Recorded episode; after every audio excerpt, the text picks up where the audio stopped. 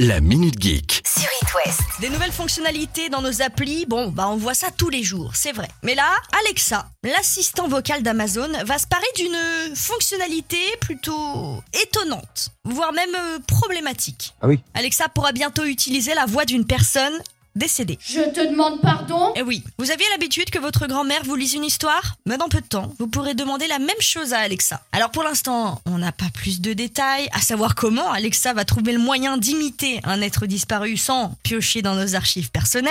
Mais cette ligne un peu fine entre le deuil et le souvenir, c'est assez compliqué à gérer. La fonctionnalité devrait arriver un de ces jours, mais difficile de donner une date. Tu m'étonnes.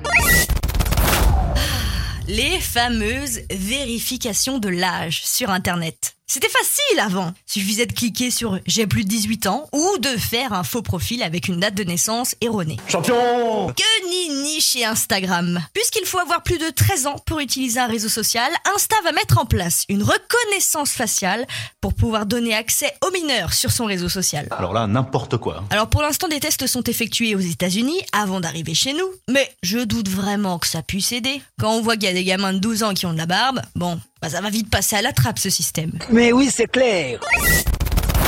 Le progrès, ça passe par des petites choses. Et Google Maps l'a bien compris. Une nouvelle fonctionnalité vient d'arriver. Lorsque vous cherchez un resto, un hôtel, un commerce, le label LGBTQ Friendly. Ça, c'est bien. Cette nouvelle fonctionnalité permet notamment à toutes les personnes queer de trouver un lieu accueillant pour eux. Chose qui peut paraître peut-être étrange pour certains d'entre vous, mais qui va en aider d'autres.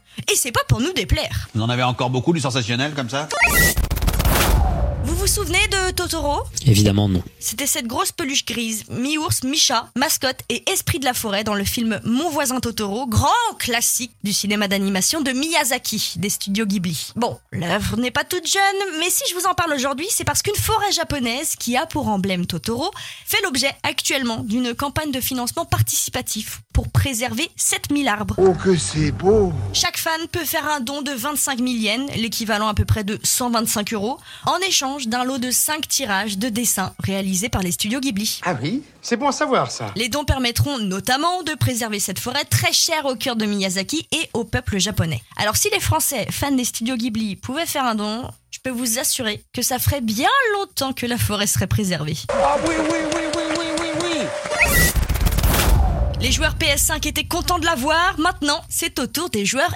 Xbox. FIFA 22 est désormais disponible gratuitement sur Xbox grâce au Game Pass. Pour les plus connectés d'entre vous, vous êtes déjà au courant Ah, bien sûr, les fans le savaient déjà. Cette info n'est qu'une piqûre de rappel. Très, très drôle.